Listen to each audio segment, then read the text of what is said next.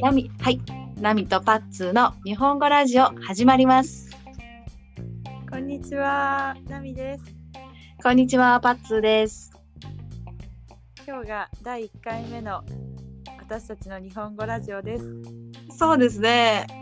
そうですね。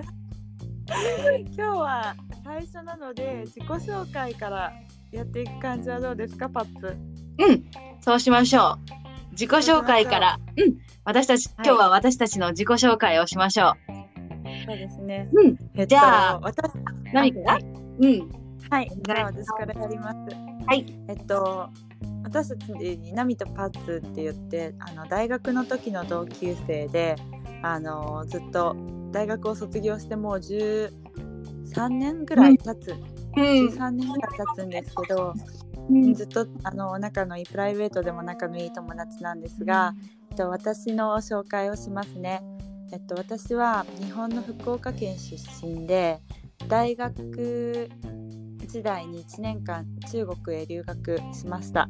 うんそしてその後も縁があってあの今までだいたいそうですね留学期間も合わせるとだいたい13年ぐらい中国に住んでいます。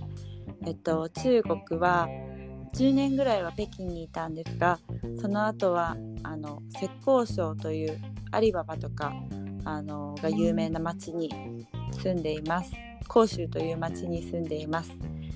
大学を卒業してやった仕事は私は一つしかなくってずっと日本語を教える仕事をしています日本語教師ですね、うん、で得意な日本語教師として得意な分野は会話指導あとは発音指導そしてそうですね最近は、うん、文法指導や作文指導なんかもあのちょっとずつできるようにななってきていてというか得意分野になってきています。おであの な っ ちゃう。声が出ちゃった。大丈夫うん。それで私はあの結婚していてあの夫も日本人なんですけど子供が2人います小学生の子供と幼稚園児の子供がいてであの普段は、うん、日本人というよりもこっちでは中国の人と触れ合うことが多くって、まあ、中国語でコミュニケーションを取ることもあるんですけど日本語が皆さん上手なのであの中国の方と日本語であのコミュニケーションを取っていてへえ、大体どん日本語あのうんそう結構みんな上手で、まあ、学生たちは日本語すごく話すじゃないですか、うん。日本の大学生よりは、うん日本の大学生で外国語をやっている子たちよりは、まあ、中国の学生の方が自分が学んでる言語でコミュニケーション取ろうとしてくれなるから。うん。うん、で日本語とかあとそうですね、まあ、中国語しかできないあのママもいるので中国語で話すこともあるんですけど、うん、なのであのそんな感じで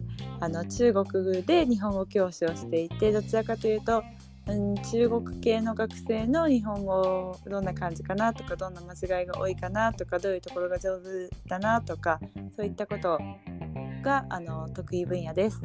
はい、はい以上です。ではありがとうございます。あ、とんでもないです。パッとお願いします。はい。私の自己紹介はとっても簡単かもしれません。結構ネタあるじゃん、パッツ。えー、あるかな？なんかあったら、なんか私の代わりにしてくれる？あ、いいよいいよ。いやいや、ちょっと待って待って待って。まずじゃあやるね。はい。はい。えーパッツです。えー私も、えーずっと海外に住んでいます。今年で10年目になります。最初は北京、それから上海、そして今、香港です。はい。香港には実はあまり友達がいません。どうして？えー、どうしてかな？もうね、うーん、一人でね、ブラブラするのもすごく好きになりました。うんうんうんうん、そんな感じです。で、仕事は、えー日本語教師をしたり、えー普通の会社で働いたりしていました。今はまた日本語教師をしています。えーそうですね。何を話そうかな。私の好きな食べ物、話そうかな。うん。そういう何を聞きたいなそう、ナミ私の好きな食べ物知ってる？えパッツーの好きな食べ物ってじゃがいもだよね。違うよ。それ、じゃがいも。昔なんか好きな食べ物はじゃがいもですって、確かに面白いね。うん。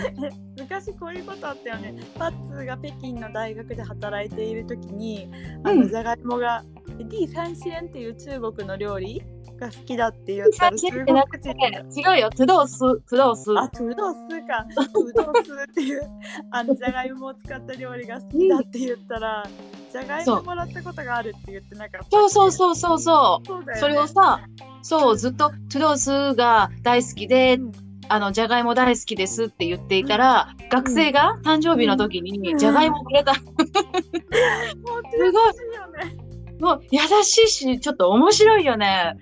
いやーまさかね、じゃがいもをもらうとはね、しかも生で、そのまま。生の生のじゃがいもをそうそうそう。なかなかないよね。なかなかない。でも、うん、すごい、あの、思い出に残ったプレゼントです。でも、あの、じゃがいもじゃないです。あそうなの？何？じゃがいもじゃなくて、実はお好み焼き。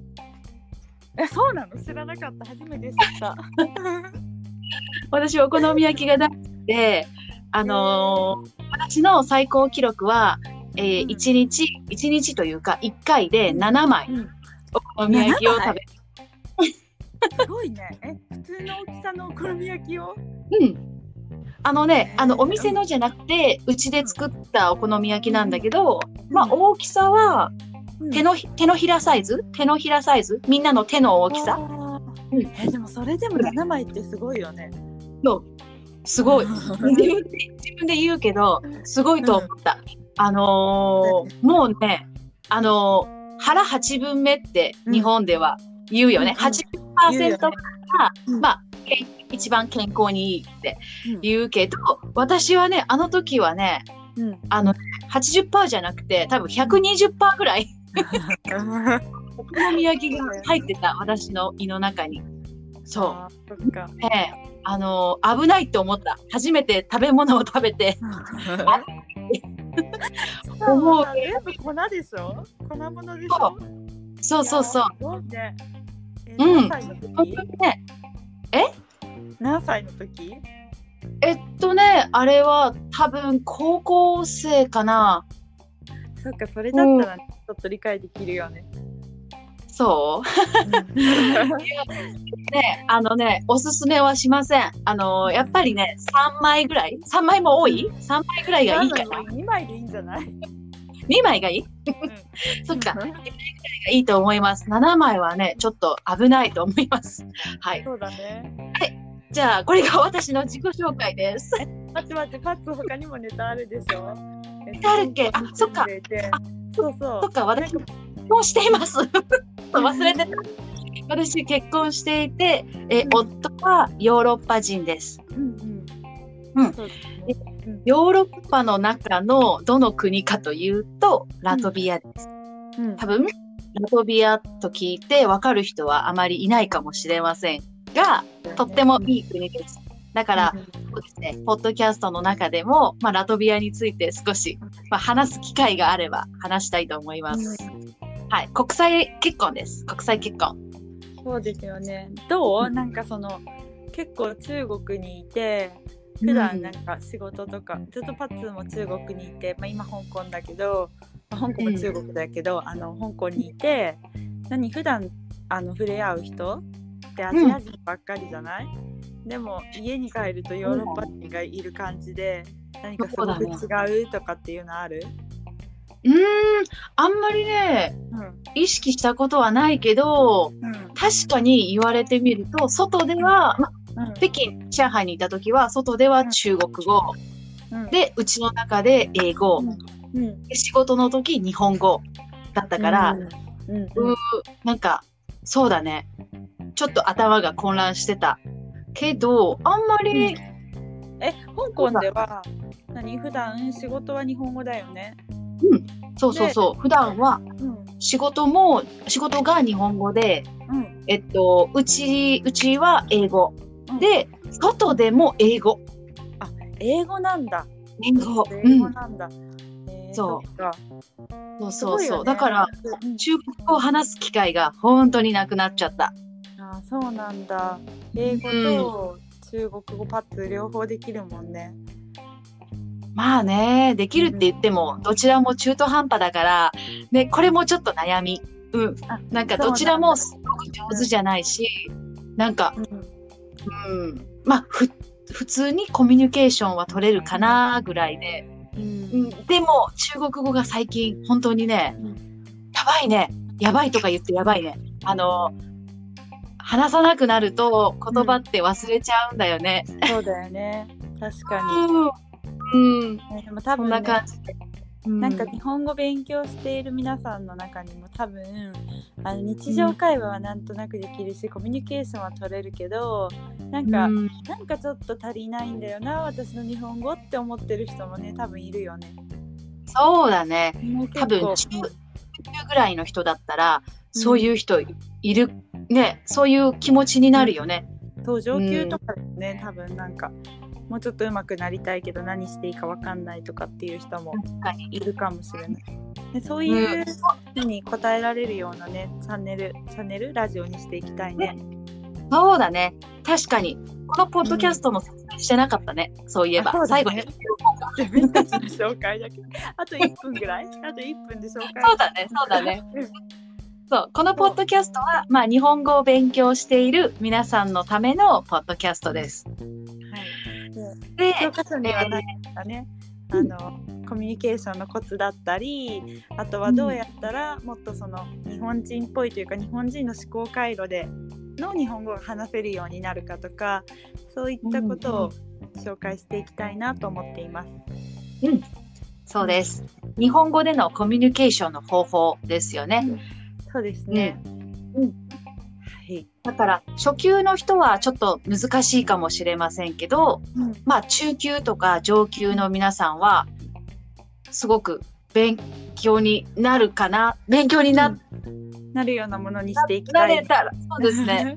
役に、役に立てたら嬉しいです。そうですね。はい。はい。ではまというたことで、次回からぜひ聞いてください。聞いてください。じゃあ、まず、はい自己紹介はこの辺で終わりましょう。はい。では皆さん。はいまたねはい、バイバイ。バイバイ。はい。